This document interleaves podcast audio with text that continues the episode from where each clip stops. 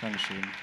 Und zuerst eine kurze Einführung zu Dominik, geboren 1991 in Baden-Baden, dann Kunststudium an der Hochschule für Grafik und Buchkunst in Leipzig, jetzt aber ansässig in München, als freier Grafiker und Illustrator und eben auch Comiczeichner. Sein erstes bekannteres Werk war der Webcomic Pete's Daily. Und dann folgte auch schon 2017 direkt Tüti, mit dem du auch gleich im Folgejahr 2018 für den Max- und Moritz-Preis nominiert warst beim Internationalen Comic-Salon in Erlangen. Das muss man erstmal schaffen, direkt mit dem ersten Werk schon auf dieser wichtigen Liste. Und dann, es kommt noch besser, hast du auch im gleichen Jahr den Bayerischen Kunstförderpreis in der Sparte Literatur bekommen als Comiczeichner. Das hat auch vor dir nur Barbara Jellin 2015 geschafft. Die Jury hat dazu gesagt, Dominik Wendland überlässt sich ganz den Freuden des freien assoziativen Fabulierens und verzichtet auch in zeichnerischer Hinsicht auf jede Anmutung von Realismus. Mit seinem grotesken bis absurden Humor ist Tüti das Comic-Äquivalent zur Nonsens-Lyrik eines Christian Morgenstern oder F.W. Bernstein. Die Sache mit dem Nonsens und der Lyrik, da sind wir vielleicht nicht so ganz einverstanden, da werden wir auch gleich drüber reden. Auf jeden Fall geht es jetzt zuerst einmal um diese verrückte Tüte. Wenn ihr bis jetzt gedacht habt, Tüten haben keine Mimik und auch keine Gestik und können eigentlich nicht viel machen, als die Umwelt verschmutzen, dann werdet ihr gleich eines Besseren belehrt. Tüti in Dominics Comic hat nämlich sowohl Kontakte in kriminelle Milieus als auch krasse erotische Abenteuer und wird anschließend zur Auftragskillerin und dann sogar zur absolutistischen Herrscherin, genannt Landvögtin. All das schafft Tüti auf sehr spannende Weise. Und ähm, Dominik hat damit eine grafische Parabel geschaffen, in der es unter anderem um das menschliche Streben nach Macht geht, um Verrat, aber auch Verantwortlichkeit und viele andere Dinge mehr. Lars von Törne vom Tagesspiegel hat gesagt, das ist einer der originellsten deutschen Comics der jüngeren Zeit. Also sind wir jetzt ganz besonders gespannt, Dominik, auf deine Lesung. Damit steigen wir direkt ein. Eine Frage hätte ich allerdings. Wie bist ja. du darauf gekommen, einen Comic zu machen mit einer Hauptfigur, die sich nicht bewegen kann alleine, die nicht sprechen kann und die auch irgendwie auf Anhieb keine Persönlichkeit hat? Ich liebe Herausforderungen. ähm, ja, nein, es hat eigentlich ursprünglich äh, als Kurzgeschichte eigentlich angefangen. Also der Teil, den ich jetzt auch vorlese, ist ähm, jetzt im Buch, das erste Kapitel, war aber mal tatsächlich die ganze Geschichte, weil ich ja, dachte, das wäre ganz, ganz interessant, ganz spannend mal das als Charakter zu benutzen, so einen charakterlosen Charakter im Prinzip, der mehr von den, von den handelnden Figuren um ihn herum bestimmt wird, als jetzt selber wirklich zu handeln. Und ähm, genau, dafür steht Tüti so ein bisschen für den, für den hohlen Charakter eigentlich, der ja, vom Wind geblasen äh, einfach durch die Welt geschoben wird, eher als sich selbst zu schieben. Genau hier fängt also Tütis Karriere als Auftragskillerin an, ähm, wo man vielleicht am Anfang noch denkt, naja, sie ist so unbeteiligt, also sie wird auch aktiv. Ähm, ich denke, was sehr deutlich wird schon in den Ausschnitten, ist, dass Tüti vor allem eine Projektionsfläche ist, also sowohl für die anderen Figuren im Comic als auch für uns als Leserinnen und Leser irgendwie ist Tüti ja so total schweigsam äh, und unbeweglich, aber gleichzeitig kommt sie total rum und ist auch sehr expressiv. Also von wegen Tüten haben keine Mimik. Also das hast du sehr deutlich gezeigt, das ist nicht so. Ähm, wie schwierig war das, ähm, diese Figur grafisch zu entwickeln? Wie hast du das gemacht? Äh, ja, wie gesagt, das hat so angefangen so ein bisschen auch als Übung und Herausforderung an mich selber. Diese ersten, äh, das waren jetzt so geschrieben, 15, 15 bis 20 Seiten etwa, ähm, wo ich da einfach viel rumprobiert habe erstmal und äh, ja, da viel Spaß dran hatte eigentlich vor allem, das auszuprobieren und das dann aber wirklich so durchzuziehen mit dem, was dann noch alles danach passiert, das hat tatsächlich etwa zwei Jahre gedauert zwischen der Kurzgeschichte und den, also dem, was ihr jetzt gesehen habt, und den zwei Kapiteln, die noch danach kommen, ähm, ist ziemlich viel Zeit vergangen, in der ich eigentlich die ganze Zeit gesagt habe, so, nee, es kann gar nicht weitergehen, mehr kann man gar nicht rausholen eigentlich aus so einem unbelebten Gegenstand. Das war es jetzt so. Ähm, und das ja, hat sehr lange dann in mir gearbeitet und ab und zu dann habe ich das wieder vorgeholt, nochmal angeguckt und so gedacht, so, ah ja, war schon ganz lustig. Aber ähm, genau, das, äh, das, ist dann so durchgelaufen irgendwie über, über einen längeren Zeitraum, bis, dann, bis es dann soweit war, dass ich gesagt habe, okay, ähm, da, da ist vielleicht doch noch mehr Potenzial in diesem unbelebten Gegenstand. Du hast jetzt gerade im Vorfeld erzählt, dass seitdem Tüti rausgekommen ist, dir lauter unbekannte Mails schicken mit Tüten-Videos auf YouTube, wo ja, und wirklich, GIFs ganz viele auch. Genau, also wusstest du vorher, dass es das irgendwie gibt, diese, diese Obsession mit Plastiktüten und wie die sich bewegen und Menschen, die das filmen und hochladen, oder hast du das erst nach Tüti dann eigentlich kennengelernt? Ähm, Menschen, die Plastiktüten filmen, ist ja auf jeden Fall auch ein ganz großes Meme in äh, wie heißt er gleich, äh, American Beauty. Ähm, davon sind auf jeden Fall auch viele Filmausschnitte in meine Richtung gegangen. Die Szene hat leider gar nichts mit dem Buch zu tun.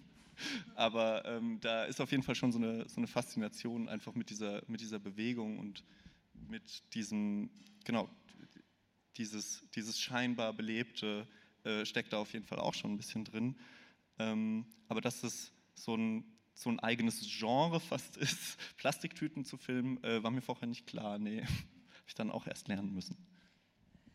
Und apropos Filmreferenzen, äh, du hast gerade schon American Beauty genannt, es gibt natürlich ganz viel anderes auch, also Film Noir einfach allgemein als Genre und dann Historiendramen, ne, das kommt dann im dritten Teil, dieser Landvogt, der von Tüti dann abgesetzt wird, die dann Landvögtin wird, ähm, könnte man sich an den allgemeinen Historiendramen erinnert fühlen. Und dann gibt es natürlich auch sehr viele Hinweise auf Watchmen, auf Superhelden-Epos, also immer dieser blutige Smiley, der dann in dem Tüti-Gesicht irgendwie wieder auftaucht. Wie wichtig oder wie bewusst wählst du diese Referenzen in den Bildern oder wie entstehen die vielleicht einfach durch Zufall? Ähm, das entsteht tatsächlich, also ich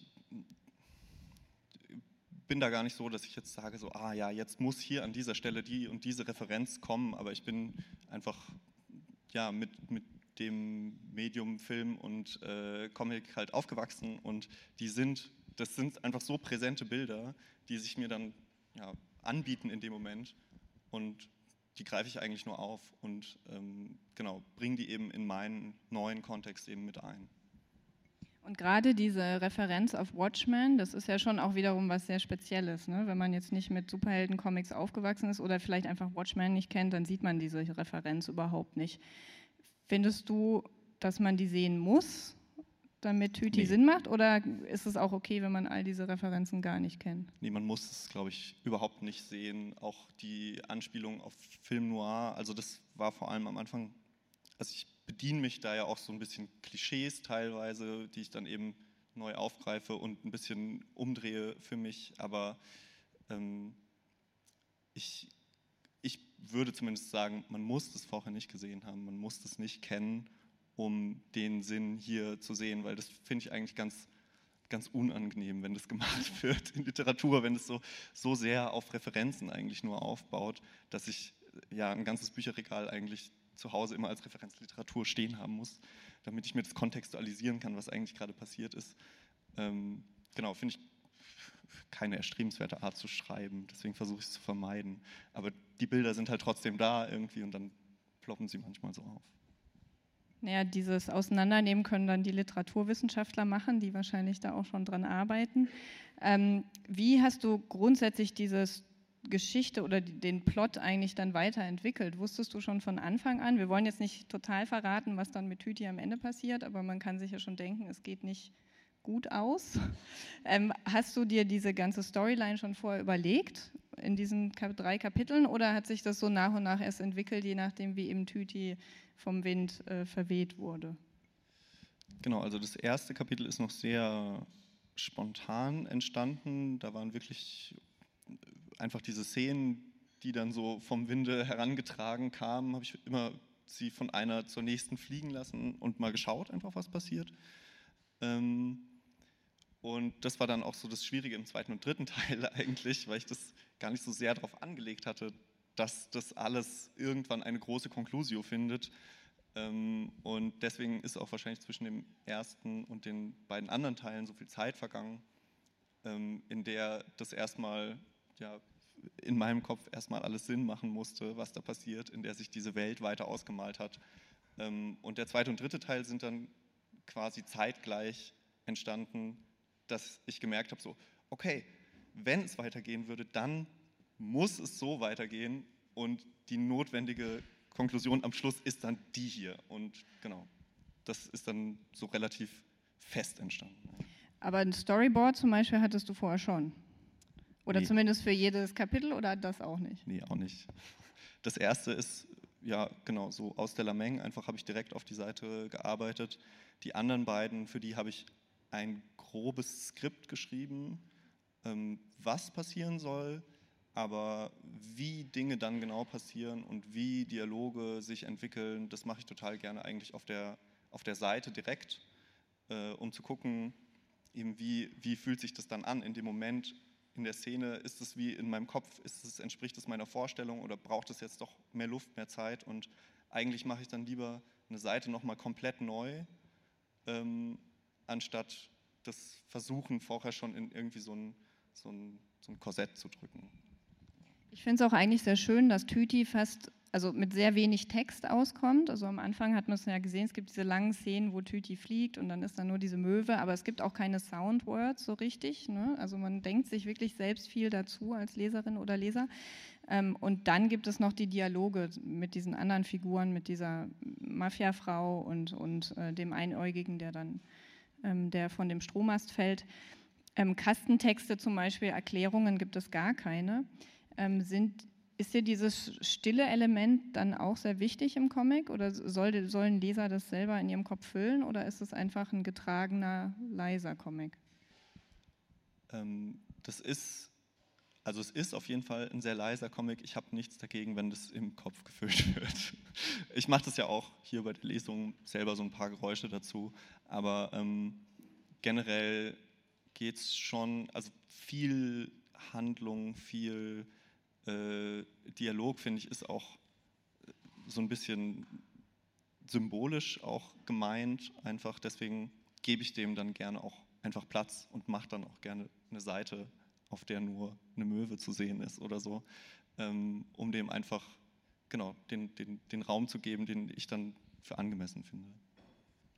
Und nun hat Tüte ja sehr viel Presse bekommen, unter anderem auch, weil es für den Max- und Moritz-Preis nominiert war. Und viele Journalisten und Journalistinnen haben Tüte immer gerne so als Umweltparabel gedeutet. Also Plastikmüll ist böse. Ähm, hat dich das überrascht? Weil natürlich auch dann im letzten Teil eine Mülltonne vorkommt, so als Gegenspieler von Tüti, obwohl die sich natürlich auch nicht bewegt. Aber diese Umweltparabel, ist das was, was du dir da so bei gedacht hast? Ähm, nee. Also ich habe das tatsächlich, war so die Idee, ah ja, was ist das für ein, für ein Lehrercharakter am Anfang, also ganz am Anfang diese Grundidee erstmal, was nehme ich da für einen Charakter? Ähm, es hätte ja auch ein anderes hohles Objekt sein können, wie viele Objekte so sind, aber ähm, die Plastiktüte war dann eben, genau, vielleicht sogar entfernt äh, erinnert an American Beauty, dass sie eben noch Bewegung hat, dass sie sich bewegen kann. Das war eigentlich ein zentrales, zentrales Element, warum ich mich darauf festgelegt habe. Ähm, der Umweltaspekt, mir wurde das dann im Nachhinein sehr eindeutig erklärt, warum das ein Umweltcomic ist. Aber ich habe es nicht, nicht vorsätzlich darauf angelegt erstmal. Ähm, ich hatte dir das ja auch schon erzählt, als ich den Comic gelesen habe. Zum ersten Mal habe ich aus irgendeinem seltsamen Grund Tüti als männliche Figur die ganze Zeit wahrgenommen. Man könnte natürlich sagen, macht gar keinen Sinn, Tüti ist eine Tüte, hat kein Geschlecht und die Tüte auf Deutsch ist auch feminin. Ähm, und ich fand es sehr spannend, auch an mir selber und meiner Lesererfahrung zu sehen, ähm, dass ich so einen, also wirklich geschlechtslosen Gegenstand sofort als männliche Figur sehe. Dann zum Beispiel diese Liebesszene habe ich sofort als queere Szene gelesen und dann plötzlich heißt dann die Tüte, geht es dann um die Tüte und dann wird gesagt, sie sie ist jetzt Landvögtin. Und dann dachte ich mir so, oh Gott, ich dachte, Tüti ist ein Mann.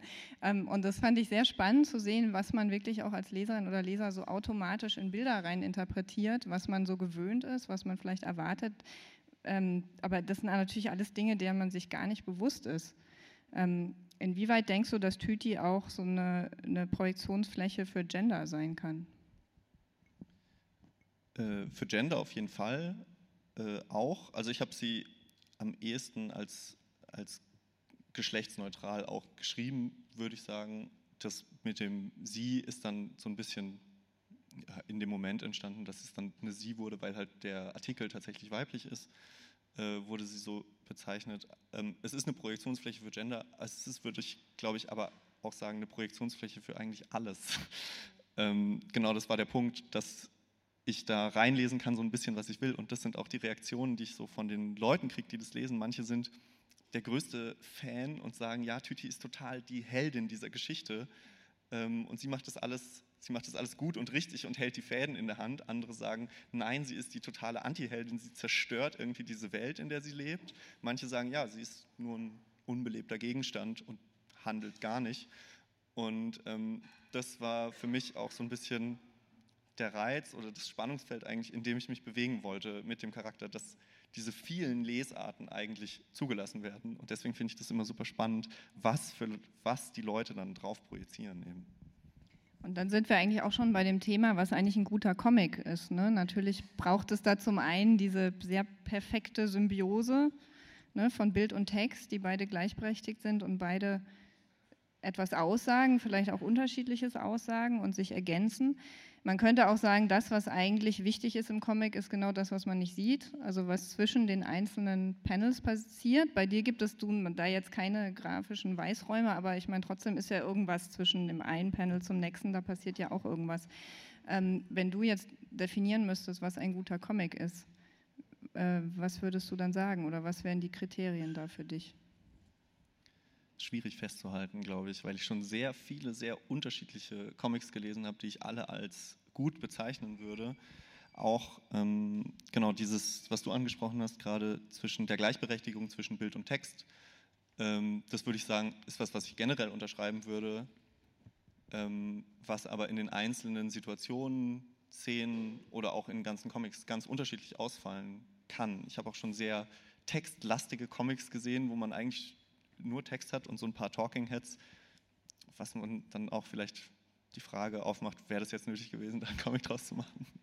Aber auch eben äh, Comics, die vor allem, sogar fast ausschließlich nur übers Bild funktionieren und gar keinen Text äh, nutzen.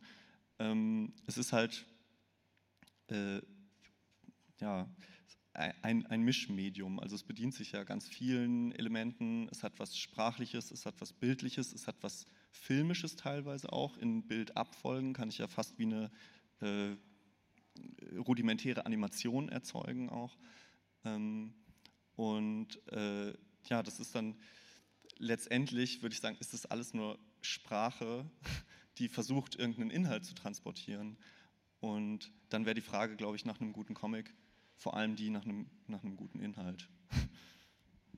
Und das hängt natürlich auch total vom Genre ab. Ne? Eine Comic ist natürlich nicht nur eine Sache. Wir haben gerade schon die Watchmen angesprochen. Superhelden-Comics ist einfach ein Genre und selbst da gibt es natürlich viele Untergenres. Ähm, dann gibt es auch den literarischen Comic. Ähm, wie würdest du den definieren? Der literarische Comic. Oder gibt es das für dich überhaupt? Oder ist das nur sowas, was jetzt wieder neu erfunden worden ist, damit Comics auch bei Literaturfestivals präsentiert werden können? Ja, es geht für mich, glaube ich, so ein bisschen in die Richtung des, des Graphic Novel Begriffs auch, den ich auch so ein bisschen, also ich, ich werde das oft gefragt, irgendwie so, ist das, ist das ein Comic oder eine Graphic Novel, was du geschrieben hast? Tüti ist eine Graphic Novel? Nee, werde ich gefragt. Ach so, okay. Äh, ist das ein Comic oder eine Graphic Novel? Und ähm, dann frage ich immer zurück, was ist denn der Unterschied? Was ist eine Graphic Novel? Ja, genau. Und es ist halt meiner Meinung nach das vielleicht im, im, Detail, dann kommen immer so vage Antworten, ah, es ist irgendwie, hat es was mit der Länge zu tun oder auch irgendwie mit, dem, mit, der, mit der Seriosität. Comic ist nur Komik und Graphic Novel kann dann irgendwie alles sein, aber das ist ja eine reine, reine Definitionsfrage. Für mich ist das Comicfeld weit und da, genau, sage ich, ist der literarische Comic, ist es der Comic mit einem literarischen Anspruch, also der, der nicht einfach nur so funny Bildchen ist, dann äh, ja, ist es vielleicht ein Untergenre äh, von dem Ganzen, aber ich würde es eigentlich nicht als, als eigenes Ding äh, klassifizieren wollen. Ja, ich gehe da eigentlich auch voll mit, weil also so die traditionelle Comic-Definition als sequenzielles äh, Bildererzählen ist natürlich sehr unsexy. Graphic Novel kann man sich schon mehr was darunter vorstellen, aber ist auch eher ein, ein Schlagwort im Marketing geworden, als also wirklich ein inhaltliches Genre. Ähm, und mal abgesehen von den Bezeichnungen sind wir natürlich auf der anderen Seite, das haben wir auch schon angesprochen, bei diesem Zusammenspiel von Text und Bild. Ähm, und da habe ich gerade letzte Woche ähm, ein sehr interessantes Editorial gelesen in einem slowenischen Comic-Magazin, Stripburger. Das ist unglaublich toll. Also wenn ihr euch für Comics interessiert und äh, Stripburger noch nicht könnt, müsst ihr unbedingt suchen. Da kann man ganz leicht googeln. Stripburger schreibt sich so, wie man es ausspricht. Ähm, die haben gerade ihr Magazin sozusagen relaunched und haben sich überlegt, sie, sie veröffentlichen jetzt nicht nur noch Comics, sondern auch äh, theoretische Texte, weil ihnen aufgegangen ist, dass das Bilderlesen ja auch wichtig ist und nicht nur der Text. Und sie haben da was sehr Prägnantes geschrieben in ihrem Editorial, das ich hier gern zitieren würde und dich dann fragen, wie du das siehst. Also Stripburger oder die Redakteure sagen, We're fed up with comics being liked but not written seriously or intelligently about. We live in a time saturated with images, but we seem to have forgotten that they are not only looked at, but they can and have to be read as well. Da stellt sich mir die Frage, können wir eigentlich Bilder lesen oder wissen wir, wie das geht? Wie liest man ein Bild? Ähm, eine sehr gute Frage, ohne jetzt allzu eindeutige Antwort. Ähm, aber ich glaube, ich glaube, rudimentäre Bildlesekenntnisse sind in uns allen drin, weil wir ja auch ähm, optische Lebewesen sind. Wir ähm, können Gestik lesen, Mimik lesen. Das sind alles äh, Dinge, die ich in einem Bildmedium aufgreifen kann, mit denen ich schon sehr viel transportieren kann, inhaltlich auch. Ähm, wie ich jetzt ein ganzes Bild lese, ist auch dann wieder kulturell geprägt. Also hier bei uns werden da gibt es so tolle Experimente mit so Eye-Trackern, dass man anfängt, Bilder auch von links anzugucken. Und dann zum Beispiel auch, wenn Figuren von links nach rechts gehen, ist es eine Vorwärtsbewegung bei uns, weil wir es gewohnt sind, Text eben auch von links nach rechts zu lesen. Das ist unsere Vorwärtsrichtung. Wenn ich in andere Kulturen gehe, in, im asiatischen Raum oder im arabischen Raum, wenn ich dann, wo ich die Leserichtung umgedreht habe, ähm, ist das genau gespiegelt. Und äh, genau, das haben wir schon irgendwie so im, also im Grunde trainieren wir das schon immer, aber ähm, wir setzen uns sehr, sehr wenig bewusst damit auseinander irgendwie. Und das finde ich ist auch ein Problem, äh, genau, ist auch ein Problem mit der äh, sogenannten Visual Literacy, also der visuellen Lesekompetenz, dass wenn ich mich nicht damit auseinandersetze, wie kann ich ein Bild lesen, dann mache ich mich, finde ich, total angreifbar auch dafür, ähm, emotional beeinflusst zu werden von Bildern. Also wir werden total beballert mit Bildern, sei es jetzt im Internet oder auf der Straße, Wahlplakate oder Werbung. Ähm, alles ist in bildlicher Form uns präsentiert. Und äh, wenn ich nicht verstehe oder nicht komplett verstehe, was für Tricks da auch teilweise angewendet werden, um mir irgendwas sympathisch oder wichtig erscheinen zu lassen, dann kann das ganz schnell ja auch tatsächlich sympathisch oder wichtig wirken, obwohl das vielleicht nicht ferner sein könnte, die tatsächliche, die Wirklichkeit. Ja. Das ist ganz interessant, was du meinst mit der Leserichtung. Es war ja, glaube ich, ursprünglich so, dass ähm, japanische Manga, wenn sie dann in Deutschland veröffentlicht worden sind, auch in Übersetzung gespiegelt wurden, also vor vielen Jahren, also dass man dann alles gespiegelt hat und dass man eben wiederum von links nach rechts lesen kann, dann mit den und das hat irgendwie die natürlich die Mangas total zerstört, weil die ja nicht so gedacht sind und dass man erst ähm, einige Jahre, Jahrzehnte gebraucht hat, um dann einfach damit aufzuhören und Mangas auch auf Deutsch dann einfach von rechts nach links laufen zu lassen und das Buch eben andersrum und man sich einfach dann daran gewöhnen muss, weil man Bilder eben nicht einfach spiegeln kann und sagen, naja, die Richtung ist dann andersrum. Ja, also man, ich finde auch, man, es stellt sich so ein Gewohnheitseffekt dann ein, irgendwann, man, man schafft es dann im Gehirn so umzuschalten, fällt aber dann trotzdem mal manchmal raus, ist mir auch schon öfter passiert, wenn ich dann so einen japanischen Manga angucke und dann verweile ich mal länger auf einer Seite und dann blätter ich wieder so total automatisch in, äh, nach rechts um und denke so, hm, das kommt mir total bekannt vor. Ich habe ja auch am Anfang erzählt, dass du Webcomics gemacht hast, unter anderem Pete Dailies. Das ist ja auch nochmal so eine Frage von der Leserichtung und dem Format. Ne? Wenn man jetzt einen Comic als Buch macht, wie eben zum Beispiel Tüti, dann weiß man, man hat Seitenformate und man liest in einer gewissen Richtung und ähm, daran baut sich ja dann auch die, die narrative Dramaturgie und die grafische Dramaturgie auf. Wenn du jetzt einen Webcomic machst, ist das natürlich ganz anders. Ne? Also entweder das ist ein kurzer Strip, den man sofort wahrnimmt, oder ist vielleicht ein Scroll-Comic, also man liest von oben nach unten. Also das ändert natürlich die Gestaltung total. Ähm, hast du da grundsätzlich verschiedene Strategien oder gibt es irgendwas, was du bevorzugst? Machst du lieber Buchcomics oder Webcomics oder ist das für dich einfach, einfach nur eine andere Art der Gestaltung?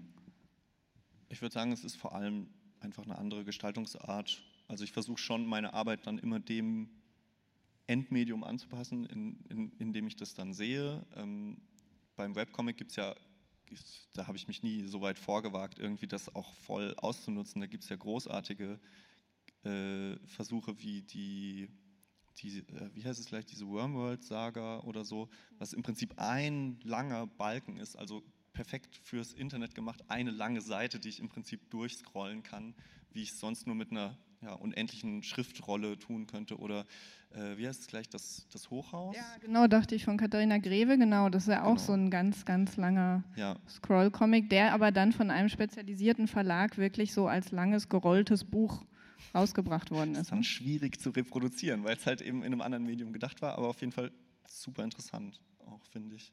Genau, und ich äh, ja, denke denk ganz oft in diesen noch beschränkten äh, altertümlichen Medium des Printes. Ähm, ja, genau, aber, aber seht es, als, seht es eigentlich alles als gleichberechtigt an. Du bist auch nicht nur als Zeichner und, und äh, Illustrator aktiv, sondern auch als Organisator in gewissem Rahmen, zum Beispiel beim Comic Festival München und bei der Comic Solidarity. Was genau machst du beim Festival und was ist die Comic Solidarity? Ähm, ich fange mal mit der Comic Solidarity an. Die ist so eine Art äh, Dachverband, sage ich jetzt mal. Für, also die bietet, die bietet eine Plattform einfach für Leute, die gerne äh, was mit Comics machen würden, die aber noch nicht so richtig wissen, wie sie das anfangen sollen, die ähm, einfach dann dadurch einen Ort bekommen sollen, wo sie, wo sie Anschluss finden, wo sie sich mit anderen Leuten vernetzen können auf Messen und im Internet, äh, sich einfach mal austauschen können, Erfahrungsberichte äh, hin und her schreiben oder verbal austauschen über ein Bier. Ist alles eine sehr lockere Sache. Das ähm, organisiert vor allem die EFJ aus Frankfurt, ähm, macht das ganz großartig und die sind eigentlich auf, auf allen Messen und da immer eine coole Anlaufstation, äh, wenn man sagt, cool, ich würde mich da gerne mehr involvieren, aber ich weiß nicht wie. Ähm, dafür ist es, glaube ich, auch da. Genau. Ähm, und zum Comic Festival noch ganz kurz. Das ist das Comic Festival München, genau. Das war vor zwei Monaten, drei Monaten. Wie viel ist heute? Ähm, genau, und da haben wir so eine kleine Druckwerkstatt gemacht im Prinzip, ähm, weil ich das ganz cool finde, äh, Kurzgeschichten zu schreiben. Also Tüti war ja eigentlich auch mal eine Kurzgeschichte, ähm, weil man da viel, also ich traue mich da zumindest viel mehr zu experimentieren und dann so richtig rauszugehen, ähm, irgendwas einfach mal hinzuschlonzen, weil man denkt, ach ja, das ist doch, das liest am Ende sowieso niemand. Das ist mehr so ein, ah, ich mache das jetzt für mich, ich probiere das jetzt mal aus Gefühl, ohne gleich den Gedanken zu haben, ah, das muss jetzt irgendwie 100, 200 Seiten sein und dann muss ich das auch durchziehen, sondern ich mache das mal so als Experiment einfach und gucke, was draus wird. Und ähm, genauso war eigentlich auch dieser Raum angelegt dann dort auf dem Festival. Ähm, wir hatten einen großen Arbeitsbereich, wir hatten Reproduktionsmöglichkeiten, einen Risograph stehen, eine Schneidemaschine, einen Tacker und äh, ein sehr reichhaltiges äh, Workshop und äh, ja, so Talk-Panel-Angebot, ähm, was so ein bisschen als Inspiration dienen sollte, einfach den Leuten. Und dazwischen aber auch ganz viel Luft, wo einfach frei gearbeitet werden konnte und man konnte sich dort hinsetzen und sagen, ja, ich habe diese Idee, ich probiere das jetzt mal aus, ich mache das jetzt mal schnell. Hier äh, so ein A3-Blatt voll gefaltet, getackert, schnell reproduziert, kleine Auflage 50 Stück, fertig. Das ist jetzt ein Comic. Und ähm, genau, da lag so ein bisschen der Reiz dran, dass man diesen, das so ein bisschen, da so ein bisschen die Schwere rausnimmt und sagt, nee, das muss jetzt nicht immer alles gleich das Riesenprojekt werden, sondern probier doch einfach mal aus. Ich habe noch eine letzte Frage an dich, eine sehr allgemeine. Du hast äh, eben den Bayerischen Kunstförderpreis gewonnen in der Sparte Literatur und ich frage mich, oder was denkst du, wie lange dauert es noch, bis alle großen deutschen Literaturpreise auch explizit für Comics ausgeschrieben sind und das keine eigene Kategorie mehr ist? Ob ich da jetzt so eine Jahreszahl drauf, drauf geben kann, weiß ich gar nicht. Ähm, aber es ist auch die andere Frage, ob das so, ob das so wünschenswert ist finde ich. Also ich finde es total cool, auch dass ich den Literaturförderpreis gekriegt habe und dass da so eine Aufmerksamkeit entsteht. Aber dass man das jetzt da so mit anderer Literatur in einen Topf wirft, also für mich stellt sich zum Beispiel die Frage, ja, wieso nicht einfach selber da stärker Förderungen beziehen, also wieso nicht Comicpreise? Also ich könnte es ja, das könnte ich auch sagen, hm, ich mache das in, es hat ja auch filmische Anleihen. Ich verleihe jetzt Filmförderpreise an Comics weil es so ist wie äh, genau ein Storyboard im Prinzip für einen Film. Und ähm, ich weiß nicht, ob das eben so eine, so eine überhaupt so eine wünschenswerte Entwicklung wäre für mich, ähm, dass das jetzt alles nur als, äh, als Poesie, als Lyrik, als Literatur eben ähm, benannt wird. Oder ob ich das, vielleicht fände ich das viel schöner, wenn es, wenn sein eigenes Ding wird. Einfach, genau. Womit wir wieder bei der Nonsens-Lyrik vom Anfang sind. Ich glaube, wir haben jetzt alle verstanden, Tüti ist auf jeden Fall kein Nonsens. Lyrisch auf jeden Fall schon, aber kein Nonsens. Vielen Dank, Dominik, dass du uns Einblicke gegeben hast in deine Arbeit, in deine sehr zwei sehr tollen Comics. Danke, dass ihr da wart. Danke nochmal an Comic Café und Jeff G. Das, wie gesagt, die Bibliothek ist hier. Ihr könnt jetzt auch gerne noch euch Bücher anschauen. Ich weiß nicht, ob man die auch ausleihen kann. Ich glaube nicht. Das ist eine Standbibliothek. Okay. Also ihr könnt sie nur hier auf dem Festival lesen, ein Grund mehr, das jetzt zu tun. Und der Büchertisch ist direkt hinter euch bei der Wand, wo Dominik jetzt auch noch signieren wird. Dankeschön und weiterhin viel Spaß beim Festival.